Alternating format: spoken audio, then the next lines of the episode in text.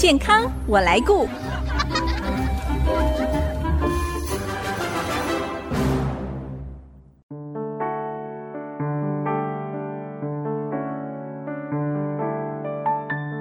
听众朋友，大家好，我是王淑荣，欢迎收听《健康我来顾》节目，一起关心你我的健康。现代人对于牙刷和牙线的使用早已经是习以为常，也是生活当中不可或缺的用品。但是您知道吗？世界上第一把工业化牙刷是谁发明的呢？为什么会有人想到使用牙线来清洁牙齿？主要的原因是什么呢？今天牙医视角看世界单元，新竹日光斐丽牙医诊所院长马瑞红医师要从牙刷、牙线的发明来看各个时代的牙科医师是如何费尽心思要帮助大家消灭口腔中的牙菌斑。请听牙医视角看世界。牙医视角看世界。马医师您好。主持人好，各位听众朋友大家好。马医师，现在我们大家常用的牙刷跟牙线，到底是什么时候开始使用的？啊、呃，应该说有文献的记载，唐宋时代其实就有了。哦。但是当时还没工业化嘛，那用的都是我们讲的就地取材。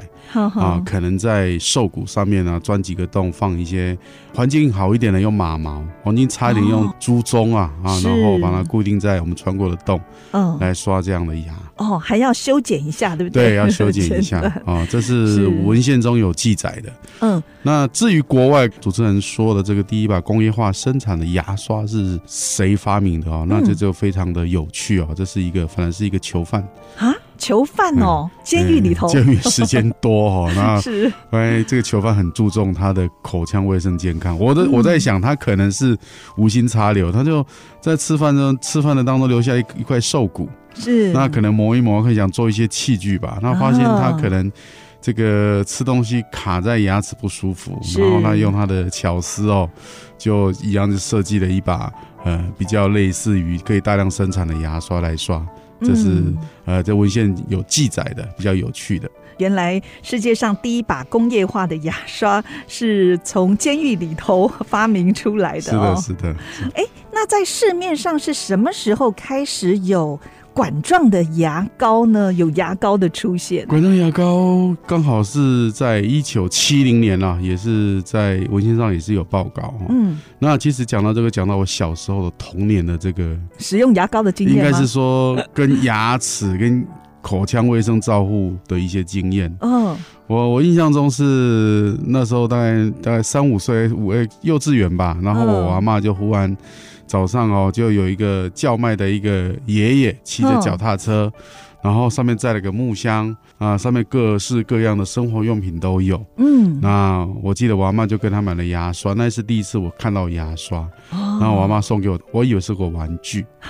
哦，然后，然后他他还买了，应该是牙粉，哦，应该是牙粉。哦，以前有那个什么 Tico 呃 Tico 牙粉，然后也有买一条膏状的牙膏，然后但是他教我使用的是牙粉。是，我想膏状牙膏应该我看它是束珠高格，应该是比较贵。哦，可是，在台湾应该在七零年代六零年就就对牙粉为主，后来是大家环境好一点才开始用牙膏。嗯，我的第一个品牌就是大家知道现在。广告很凶的那个什么人牙膏的 哦，那是我第一个印象。嗯，对，那使用牙粉很有趣哦。我他还教我怎么弄，嗯、那我就觉得那个味道不是很喜欢。不喜欢，对，我觉得很多小朋友都不爱耶，不是很喜欢哈，而且 觉得很涩，然后刷完之后都漱口要漱半天。嗯，啊，这是我小时候的回忆。有一个问题很想要请教马医师哦，就是我们刷牙。到底需不需要牙膏啊？不管是牙膏或牙粉，各种各样的清洁剂，你觉得需要吗？还是用一般的牙刷就可以刷干净的呢？我的建议是这样啊，我的建议是这样，我是觉得牙膏上面有一些帮助你清洁，就像你洗碗一样，嗯，你用水冲可不可以冲干净？可以冲干净，但是你要冲很久哦。那牙膏上面除了是让有一些清洁的的 detergent 的成分之外，我觉得它会让你觉得口气清新，而且上面我就会变得比较光滑，比较光滑的话。下一次你吃东西，或许牙菌斑比较不容易粘上去那如果说如果真的不方便啊，真的没有牙膏的话，或是那牙膏，比如说我们到国外去住饭店，嗯啊，他有时候有提供牙刷，没有提供牙膏，或是那牙膏呢口味你可能不喜欢，嗯，不能接受，不能接受，那你就是用清水刷，我想也可以，有刷总比没刷好。对对对。对那我们刚提到的牙线哦，牙线到底是什么时候开始使用的呢？牙线的发明哦，大概是十九世纪哦，有个美国的牙医师哦哦，他是用丝线泡在蜜蜡上面哈，哦嗯、然后去挑我们。牙刷刷不到的，比如说牙齿跟牙齿中间的缝，有些牙刷刷不到的地方，哦、然后他认为这样子清会比较干净，是就是牙线的发明。没想到牙线是这么晚才发明，我以为是跟牙刷差不多的时期哦。可是，可是那时候的丝嘛，丝线毕竟还是比较脆，没有那么的韧呐、啊，所以后来慢慢的改进，现在后来主要都是以尼龙线为主，嗯，尼龙线为主。那我自己在使用哦，我比较喜欢单股的尼龙，但是单股尼龙它很细。所以就变成缠绕到很多股才会变比较粗的一条。哦哦，所以尼龙线有些有些听众朋友在用，或许一挑如果卡的比较紧，可能整个尼龙线会变成碎丝万段了，就很多小小的细丝。比较好的是单股尼龙，它只会断，然后断了就断了，它不会有一些细丝，细细小小的丝。对，哎，我还不知道牙线有这样子的不同类别哦。嗯，我这个在台湾比较少。我上次是到国外去新加坡。参加一个牙科展，然后他们当地的材料商送给我的。那台湾还是有，比较没有那么的普遍。嗯，所以以后如果说大家在一些场合有看到，或是在大卖场看到那种单股的，哦，就可以来试试看。哦哦。那个我觉得那个会比多股缠绕的要比较好一点。我在访问前也特别搜寻了。电动牙刷现在很普遍的电动牙刷是在一九七零年的时候开始进入了美国市场哦。那不管是从最古老用动物骨头或者是用鬃毛做成的牙刷哦，到现代各式各样的电动牙刷，其实就是只有一个目的，要清洁牙齿，避免口腔的疾病发生。对啊，当然器具的进步哈，让我们在清洁口腔上面是更有效率啦。是，那近代。电动牙刷是大家普遍的都能够接受也使用。那其实不管是什么样的牙刷，或是甚至什么样的牙膏，我觉得刷牙的时机、跟刷牙的频率、跟刷牙的方法才是重点。饭后赶快刷，是不是？对，其实一般来讲，大家都是早晚刷嘛。那我都建议听众朋友说，如果说万一你就是一般正餐三餐嘛，对，哦，那如果你加了这个点心加下午茶就午餐，吃完东西之后，我都建议漱个口。如果你有吃甜的东西，哦，因为你吃甜的在嘴巴里面会变成酸，是。那你如果直接用牙刷刷的话，很容易，好，我们珐琅质被酸有一点把它弄软，泡在酸里面会软，是，就把它刷掉。哎，我们都会建议，就是先漱个口，等个三分钟之后再刷牙。是，这是刷牙的这个频率，然后跟时机。然后你有吃东西，你就刷，就要刷。对，哦。那刷的时候呢，不要想说我赶时间，哇，我等一下就要开会，我等一下有什么事要忙，嗯，就很想很快的刷。那你快就会用力。用力就会伤牙齿，所以在临床上，珐琅质之外，牙龈都会被刷退掉，就是说牙龈都会萎缩，在临床上蛮常见的。嗯，通常都是一些很忙的人。我曾经看过一项研究哦，他说人在进食之后，短短不到二十分钟，细菌跟食物的残渣就会产生作用，就会形成牙菌斑。真的哦，只有短短二十分钟哦。的确，因为我们嘴巴里面本来就有一些菌种。当你食物吃完之后哦，那你在嘴巴就会有一些，你你咬一咬，吃一吃，那有时候就会有一些淀粉。嗯，哦，你说吃淀淀粉就会跟我们细菌结合哦。哦，刚开始是形成一个我们叫那个膜 biofilm，对，就是一个薄膜。嗯，哦，就细菌跟一些食物的这些这些渣渣水水啊，先形成一个薄膜。后来这个细菌呢，就有大量的这个养分给它，就大量的繁殖。其实。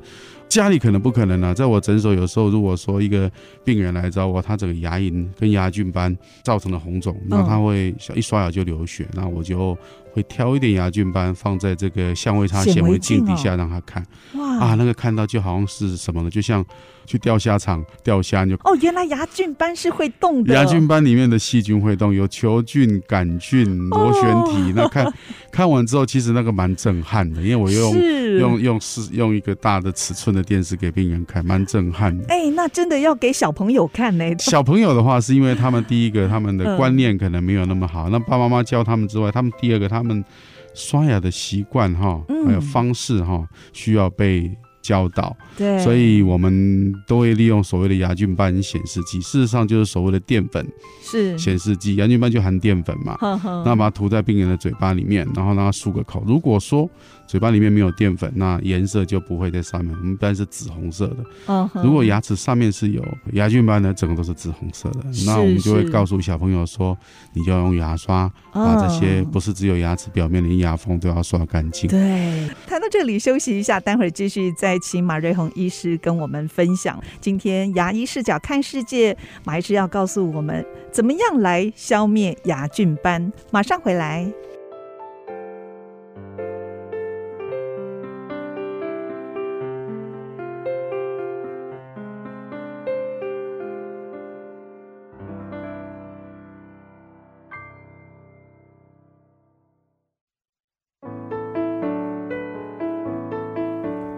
您现在所收听的是 ICG 竹科广播 FM 九七点五健康我来顾节目，我是王淑荣。今天牙医视角看世界，我们邀请新竹日光斐丽牙医诊所院长马瑞红医师来跟我们谈，从古到今牙科医疗上常面对的大敌就是牙菌斑哦。原来为了对抗这个细菌哦，大概在一千多年前就出现了牙刷，上个世纪更有牙线的发明。那继续，我想请教马医师哦，这个牙菌斑到底会造成我们人体健康上哪一些影响呢？还是只有口腔会有影响？那牙菌斑根据现在一直以来啦，应该讲一直以来的医学牙医学的报道，嗯，应该是它是万恶的元首哦，是一切的牙科疾病哦，现在经过证明，也不只是牙科的疾病都跟牙菌斑有关。首先在牙科大概就是两个问题，第一个就是蛀牙的问题。嗯，第二个就是最严重的牙周病的问题，是。啊，比较严重牙周病，这是口腔方面的哈。那如果说全身性的疾病哦，可以查得到，有时候我们在一些医学报道上面都可以看到，比如说细菌性的这个心脏病，比如说你心脏你的瓣膜闭锁不全，是。啊，这个都。也有可能跟牙菌斑有关，牙菌斑会跑到心脏哦，会会会会会，那是透过血血液，透过血液。是。啊，一样透过血液，有可能造成一些细菌的栓塞，哦，造成这个脑中风，嗯，哦啊，甚至造成这个末梢循环不好。是。哦，那也有造成甚至这个流产，怀孕的孕妇对，有些孕妇她一直吐孕吐嘛，对，口腔卫生就没有注意到，嗯，啊，那一直嗜睡，所以都没有在清洁口腔清洁没有注意到，嗯，所以这都要很小心。你就把它想成牙菌斑就是一大堆细菌，细菌在你的怎么讲未爆弹在你口腔里面，哦，它会随时。随时随地想方设法攻击你的全身性的系统，嗯，透过应该是透过你的血液系统或是淋巴系统去攻击，所以要特别小心。嗯哼，哎，那这个牙菌斑进展到像您刚才说的蛀牙，或者是影响到我们的牙周，它是不是有一个进程呢？有一个历程？啊，的确，刚开始牙菌斑，如果说就口腔卫生来讲，它造成我们口腔的变化，就是第一个，你会觉得口气不好，嗯，哦，有口臭；第二个就是它会造成你牙龈哦有点红肿，刷牙会流血，嗯、是。那通常就是牙菌斑太多了。我们讲蛀牙要发展要一段时间，就比如说有有细菌有牙菌斑，然后你的刷牙习惯又不好，经过一段时间啊，我们讲大概三个月就会造成蛀牙。哦是，那至于牙周病的话，牙菌斑刚开始附着在，假设我们讲一个膜，后来变成一堆淀粉，就糊状膏状的，嗯，然后你再不把它清干净，它就会钙化，要形成牙结石，对，那。它就会一直往牙齿跟牙龈中间的间隙哈，牙间隙一直往下破坏，是往下破坏的时候肉就肿起来，那你又更不敢刷，对，它更不敢刷呢，堆积的牙菌斑又越多，就恶性循环。然后它的 口袋哦就越来越深，我们讲牙周囊袋于是就产生了。哦，这个就是牙周病的前身。牙周病，牙周病的前身。哦。病的前身。所以主要都是在刷牙的时机跟频率还有方式啦。嗯哼，造成牙菌斑哦，除了有细菌本身附着在牙齿上，还有食物。最重要的就是时间，所以您刚才一开始说这个刷牙的时间点跟频率就是非常的重要。的确，的确。呃，说到蛀牙哦，有一份资料真的让人看了非常惊讶，这是卫福部在二零一八年做的一项六岁以下儿童口腔健康的调查，结果发现哦。在台湾，五岁学龄前儿童没有蛀牙的比例呢，只有百分之三十四点五七，这是远低于世界卫生组织在二零一零年定定的一个目标哦，就是五岁的儿童没有蛀牙率呢要达到百分之九十以上哦。那在日本，其实五年前他们就已经达到三岁幼童平均蛀牙颗数零点六颗。那我们国内呢，三到四岁儿童平均蛀牙的颗数。是二点七三颗哇！我看到这个报道就想说，我们台湾的孩子蛀牙比例这么高，这个原因到底是什么啊？我我觉得两个原因呢、啊。第一个，因为全民健保的关系，而且我们这些牙医的先进前辈非常努力去检查小朋友的蛀牙，所以我们、哦、我们的这个小朋友蛀牙率是真的很具体跟明显的被表现出来。我觉得这是好事，哦、至少应该套一句现在讲，没有什么黑数了。对哦，你校牙医家长常常仔细的检查，拿个拿个检查单到到到诊所来检查，检查的非常仔细，我觉得这是非常好的事情。哦，那蛀牙率高，其实刚讲了就是洁牙的习惯嘛，跟饮食的习惯嘛。我碰过一个小朋友，他不喝水，只喝含糖饮料，你说他会不蛀牙吗？这是第一个。所以台湾的含糖饮料太容易取得了，是是哦，像到国外去。为什么每次大排长龙的零是台湾的珍珠奶茶？国外的含糖饮料大概就只有最严重就一种叫可口可乐。对对，所以这个是跟当地这个我们讲的每个国家人民的饮食习惯也有很大的嗯关系。嗯、还有当然洁牙的习惯是对洁牙的习惯。那我我女儿我记得她在念幼稚园的时候，我女儿算乖嘛，嗯、哦、嗯、呃，不像爸爸像妈妈，所以她很乖。然后呢，又表现得很好，在幼稚园的时候，老师就请她一颗糖哦。就我发现我女儿怎么蛀牙了？因为有时候她是晚上睡觉前，牙齿是我帮她检查，是我发现她蛀牙了，那我就觉得很有点沮丧啊。了解了一下 是啊，学校幼稚园老师给给孩子糖吃，对，给他鼓励，就鼓励，就鼓励变成他蛀牙，所以这个这是有一些。一些习惯跟这个观念啦，我想慢慢的导正之后，嗯、我想是台湾孩子的蛀牙率一定会改善，我们会努力的，我们会努力的。哎，那是不是也可以跟我们聊一下消灭牙菌斑的方法？除了您刚才说洁牙这个部分，因为刚才有讲到牙缝隙，所以使用牙线也非常重要。呃，就小朋友来讲，小朋友来讲，小朋友的牙缝本来就很大。本来就很大，所以就比较不会塞。嗯，偶尔会塞。其实小朋友，我以前曾经有教过一个小学的小朋友去参加这个县际或者全国的那个洁牙比赛。嗯，你教得好，他们牙齿刷的比大人都干净。哦，啊，所以我觉得教育跟刷牙的教育是最最重要的，很重要，很重要的。那当然，这些器具，牙刷。那甚至含氟漱口水，嗯，还有牙线，正确的教他们使用，他们做的都比我们好，因为是孩子就是不能讲他时间多，孩子他们的 遵从性就比一般社会化的大人要好，要好多了。对，哎、欸，您刚才提到漱口水，像市面上有一些特别标榜说可以抑制牙菌斑的漱口水哦，它真的有这样的效能吗？还是其实一般的漱口水也有这样的功效？不能说它没有，那其实一般的。像这些强调疗效的广告，我们都参考一下就好。嗯，好，一般来讲，需要用到漱口水的时机，我常讲，我们国人真的是有点滥用漱口水了。哦，真的、哦。啊，有时候。出去约会之前，想要口气芬芳，也弄个漱口水。对，我身边就有朋友哎，他是天天都要使用哎，只要刷完牙就是用漱口水。呃，这个是如果他用对了还好，但是我觉得漱口水有两种东西要注意。第一个就是它含不含酒精，含酒精的漱口水不要长期使用。我最近有病人就是他应该讲滥用，就是不用他受不了，就后来来找我之后，他的牙龈都脱屑了。我拿水杯给他漱口，他漱出来都有一些白色的这个表皮啊，牙龈的表皮，我觉得是。会过头了哈。哦。第二个就是真正有疗效的，就是我们讲的 chlorhexidine，就是一种牙牙菌斑抑制剂啊，可以这样讲。但是这个不能长期使用，它常常就有一个很大的缺点，让你让你造成味觉的异常。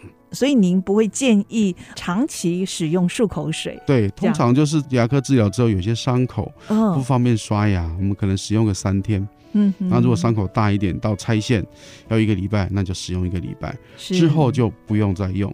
那或是你有接接受牙周的治疗，牙周病的治疗，治疗后那三天甚至一个礼拜再使用。嗯，那如果没有，那就不要长期使用，这是我的建议。所以漱口水不是洁牙的必需用品。如果说有含酒精或是含 chlorhexidine，那就不是。但是如果有些漱口水只是一些香料，让你觉得哦清新清新的，我觉得就那就还好，无无妨嘛，无妨、哦、无妨是。除了刚才所提到的这些消灭牙菌斑的方法哦，您还有哪些建议呢？哦，我觉得牙科的疾病的产生都跟时间有关。嗯，那根据文献的报道，我们都觉得大概牙不管是牙周病或是这个蛀牙，我们讲三个月到六个月。哦，就会看到一些变化。是，往往在临床上，有的病人跟我讲说：“马医师，我这个牙，我记得去年跟你讲还没住啊。”嗯，那今年怎么住了呢？是，我说对啊，因为时间呐、啊，时间又过了一段时间了、啊。对，哦，那有些病人说：“马医师，那我这个原本这个牙龈在这个位置啊，啊，怎么现在缩上去了吗？”时间也是时间。那马医师，我本来刷牙不流血，最近怎么流血了？因为他最近工作比较忙，吃宵夜没有刷牙，都时间。所以口腔的卫生状况哈是还是会有一些变化，嗯，所以还是。要定期的哈找牙医师检查会比较好。是，其实这两年在疫情下，我们常说防疫视同作战。刚才在上一段，马医师也谈到了牙菌斑可能会造成全身性的影响，像是引发周状动脉硬化、脑中风，甚至诱发心脏病等等。所以我们千万不要小看病菌对健康的影响。今天也非常谢谢新竹日光斐丽牙医诊所马瑞红医师提供这些宝贵的资讯，谢谢马医师。嗯，谢谢主持人，也谢谢各位听众朋友。我是王淑荣，下个礼拜健康我来顾节目再会。